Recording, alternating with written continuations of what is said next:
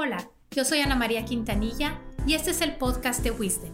Aquí hablamos de los problemas más comunes que tenemos en el trabajo y en la vida y compartimos herramientas para que tú los resuelvas.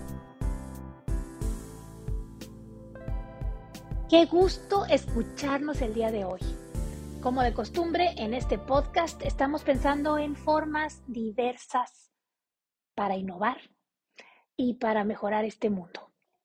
Hoy invité a alguien que considero un líder en muchos aspectos. Él se llama Emanuel Puga. Bienvenido, Emanuel. Hola Ana María, me da mucho gusto estar en tu podcast. Me alegra que me hayas invitado y estoy gustoso de poder compartir un espacio con ustedes. Por cierto, Ana, muchísimas felicidades por el proyecto que estás lanzando con WizCoach. Pude entender que estás buscando un millón de usuarios. Me alegra y aplaudo de pie tu esfuerzo titánico y estoy seguro que lo van a lograr tú y todo tu equipo. El gusto es mío. Estoy agradecida por el feedback que nos has dado con respecto a WizCoach. Vamos a ver, en vez de presentarte con mis amigos, te voy a pedir que tú te presentes. Dinos, ¿quién es Emanuel Puga? La respuesta a la pregunta de quién es Emanuel Puga la voy a brindar, si me lo permites, Ana, desde la parte profesional o desde el campo laboral y soy un empresario dedicado al sector educativo para las organizaciones o las empresas. Eso sería básicamente quién soy. Digo, en el campo personal, pues soy esposo, soy padre y soy amigo de otros muchos emprendedores y empresarios también. ¿Es correcto? ¿Tienes facilidad para entablar relaciones de colaboración con mucha gente? Les platico que Emanuel a través de la consultoría que él tiene, que se llama Great Plan, él desarrolla líderes, transfiere conocimiento y hace procesos de cambio a gran escala. Todos esos temas de change management los maneja él muy bien. Además, él estaba por lanzar nuevos servicios. Al igual que nosotros, se está montando en tecnología para atender la necesidad a gran escala. Eso es algo que es un nuevo chip que muchos traemos y espero que todos los que nos estén eh, escuchando el día de hoy traigan ese chip de cómo lograr servir a millones de personas. Cuéntanos, cuéntanos, Emanuel. Ana, muchísimas gracias por preguntar. Sabes que estamos en dos proyectos muy grandes. El primero es una certificación para la transferencia del conocimiento y lo que estamos buscando es que cualquier persona que tenga conocimiento y que desee compartirlo lo pueda hacer en forma profesional, ya sea de manera interna en su organización o a través de una casa consultora propia o a través de una casa consultora tercera, pero que esta persona tenga todo el conocimiento para entender, diagnosticar, construir la información y poder transferirla adecuadamente. Esa es una. Y otro, que eso sí es un plan mucho más ambicioso, tuve el gusto de generar una colaboración, la acabamos de cerrar eh, a finales del 2021, después de muchas pláticas con una empresa de tecnología, y vamos a trabajar para eh, lograr llevar a las empresas que tienen a unas cantidades muy grandes de posiciones operativas una solución que les permita capacitar a todo este personal desde cualquier dispositivo. Esto implica que Great Plan también se mete al mundo de la EdTech y estamos buscando posicionarnos como, la, como un referente en Latinoamérica y después en América para la capacitación para posiciones operativas. Ese es nuestro gran reto. Y bueno, te comparto que nosotros podemos ofrecer este servicio para empresas que tengan a una persona en una posición operativa o a empresas que tengan a 15, 16 mil personas en posiciones operativas. Podemos y tenemos la capacidad para capacitar en simultáneo a través de una suscripción a todas sus posiciones operativas y brindando inteligencia a la organización para que puedan eh, generar planes de trabajo que a las personas que tengan uno o dos años se sigan capacitando en nuevas habilidades y que si hay rotación, la suscripción se pueda transferir de usuario y puedan estas personas empezar a enrolarse en la cultura de la organización. Incluso ya tenemos clientes al día de hoy que lo están utilizando para hacer sus procesos de onboarding antes de que la persona entre propiamente a trabajar en la operación. Esos son los dos proyectos en los que estamos trabajando al día de hoy, Ana, y te agradezco mucho por darme la oportunidad de compartirlo aquí en tu podcast. Definitivamente te escucho muy emocionado. Siendo un conocedor de temas de liderazgo y de innovación, quiero hacerte varias preguntas para que nos llevemos algo muy concreto, muy práctico el día de hoy para mejorar el liderazgo propio y también de, pues de la gente en la organización en la que estamos. Primero que nada, dinos en tu experiencia, ¿cuáles son los mayores retos que enfrentan hoy las empresas en temas de liderazgo? Ana, considero que los retos más grandes a los que las empresas se enfrentan al día de hoy en materia de liderazgo son los siguientes. El primero, la capacidad de sus posiciones de liderazgo para leer el mercado y poder prever situaciones futuras. La segunda es la capacidad de tomar decisiones ante retos totalmente nuevos para los cuales no tienen un precedente en la toma de decisión. Y la tercera, que es donde más las empresas han sufrido al día de hoy, es la capacidad de sus líderes para desaprender y reaprender y co-crear soluciones actuales con sus equipos de trabajo. Me queda muy claro que el mayor reto es la capacidad de nuestros líderes. Si somos nosotros mismos, pues es nuestra propia capacidad. Si fueran más capaces o si fuéramos más capaces, pues ya tendríamos los resultados que deseamos. Yo creo que todos aquí queremos saber cuáles son esas habilidades indispensables que debe tener un líder ante los cambios del mercado. ¿Qué, cuáles, nos, ¿Cuáles serían esas habilidades que nos conviene desarrollar?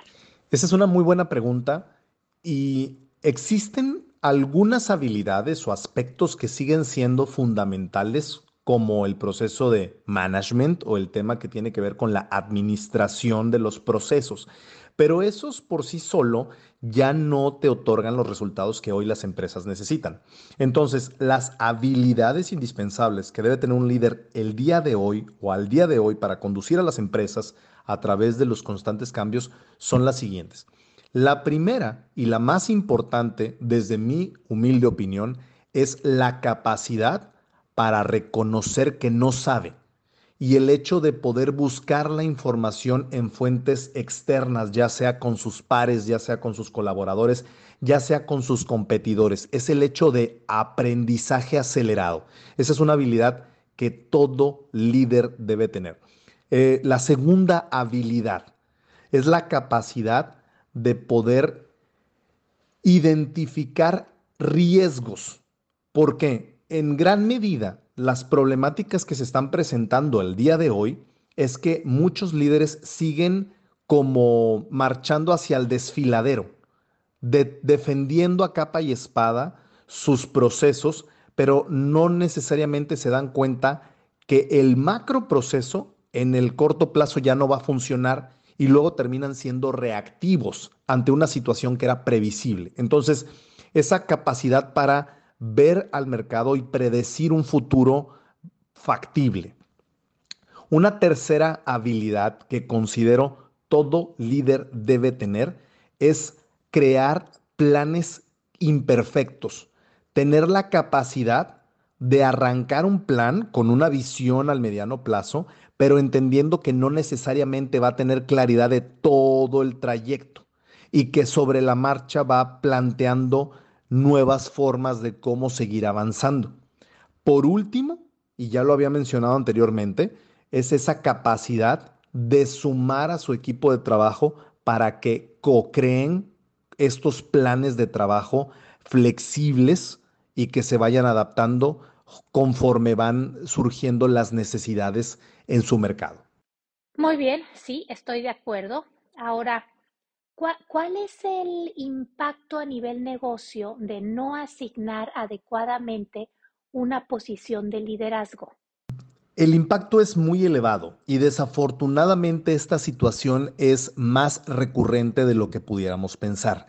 Existe una tendencia muy común en las organizaciones de llevar a sus colaboradores a un nivel de incompetencia. Suelen subir en una posición jerárquica de liderazgo, aquella persona que tuvo mayor permanencia en la organización, quien obtuvo buenos resultados en una posición funcional, pero que de cierta forma de la noche a la mañana tratan de llevarle a que lidere equipos de trabajo. Entonces, el, el costo muy elevado es que un líder sabe planear y luego logra traducir el plan en acciones. Entonces el costo es muy elevado porque a veces estos nuevos líderes que no tienen una formación y una profesionalización logran hacer estrategias que pareciera que son viables, pero luego no pueden ser ejecutadas o no cuentan con el conocimiento necesario para lograr ejecutarlas. Por lo tanto, la organización no avanza al ritmo que su mercado avanza y al final del día el costo es tanto de oportunidad por no actuar como de pérdida de cuentas o clientes que están viviendo constantemente una insatisfacción o la no resolución de sus necesidades. Entonces, ¿qué recomiendas hacer cuando ya nos dimos cuenta que está mal ubicada una persona, que tenemos una persona en una posición que no debería estar? Cuando la organización o quien lidera a este líder o a esta líder se da cuenta que la persona no es la ideal para el puesto, mi recomendación sería primeramente buscar por todos los medios brindarle lo necesario para que cuente con las habilidades y las capacidades. Tener una conversación uno a uno en donde se le explique lo que se espera puntualmente de su desempeño, se haga un plan de trabajo en conjunto y se clarifique las conductas observables que se espera ver en el corto y en el mediano plazo. Definir un plazo puntual para lograr evaluar si la persona cumple con estas, eh, con los retos que se le han planteado y en caso de no cumplirlos, buscar internamente un movimiento lateral en donde la persona sí cuente con las capacidades o bien buscar una forma desafortunadamente de prescindir de la persona. Aquí hay un punto en donde me gustaría ser contundente. No estoy hablando de, una cultura de despido, estoy hablando de una cultura preventiva en donde las organizaciones seamos muy claros o muy claras de no llevar a nuestros equipos a un nivel de incompetencia. Primero hay que buscar a las personas que cuentan con el conocimiento y las habilidades para liderar áreas de trabajo y dirigir equipos de trabajo.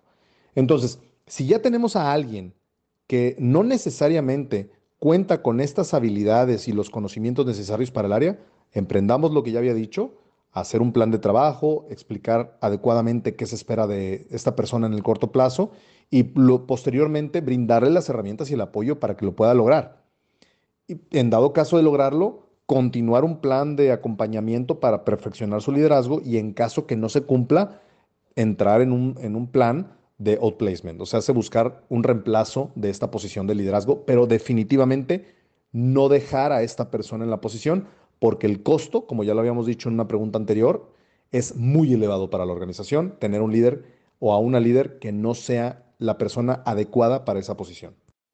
Te escucho y coincido que no es bueno tener a alguien en un puesto si no tiene las competencias necesarias el impacto en el ambiente laboral puede ser igual o peor que el impacto de las malas decisiones que la persona tome por no tener las habilidades. Entonces, ¿cómo podemos asegurarnos que una posición de liderazgo se asigne a la persona más competente? Esta es una pregunta clave y cuando hablamos de la palabra competente, tenemos que entender que la competencia se formula de un conocimiento teórico, una habilidad para ejecutar y una conducta alineada con los valores de la organización. Estas tres en conjunto generan que alguien sea competente.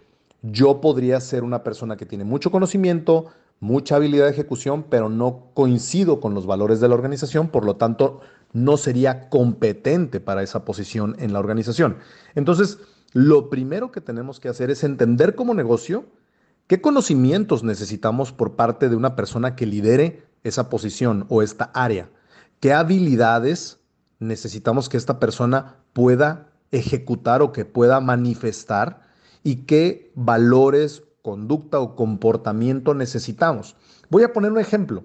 Imaginemos que somos una empresa que estamos buscando ser líder en innovación y ser una empresa punta de lanza en materia de transformación del mercado.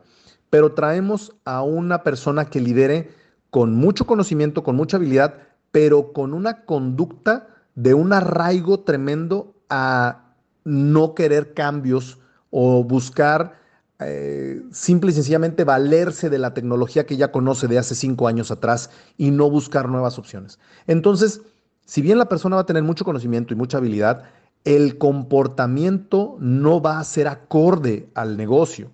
Entonces, por lo tanto, no va a ser competente. Reitero, ¿cómo podemos asegurarnos que una posición de liderazgo se asigne a la persona más competente? Que primero la organización tenga mucha claridad de cuáles son los elementos con los que define que una persona es competente, qué conocimiento necesita, qué habilidades debe de manifestar y qué conductas, valores o comportamientos debe reflejar esa persona en y dentro del desempeño de la posición de liderazgo. Excelente, mil, mil gracias, Emanuel. Yo creo que esto nos ha quedado claro. Hemos aprendido bastante. Ana María, muchísimas gracias por la invitación. Me dio mucho gusto haber estado contigo. Gracias por haberme invitado y espero que pronto nos podamos reunir nuevamente para seguir hablando del tema. Es algo que me apasiona, es algo que me encanta hablar y bueno, simple y sencillamente darte las gracias. Que tengas un excelente día y mucho éxito con tus proyectos, Ana. Otra vez mil gracias. Gracias por compartir con nosotros tus logros y tus conocimientos. Compañeros, nos escuchamos la próxima semana.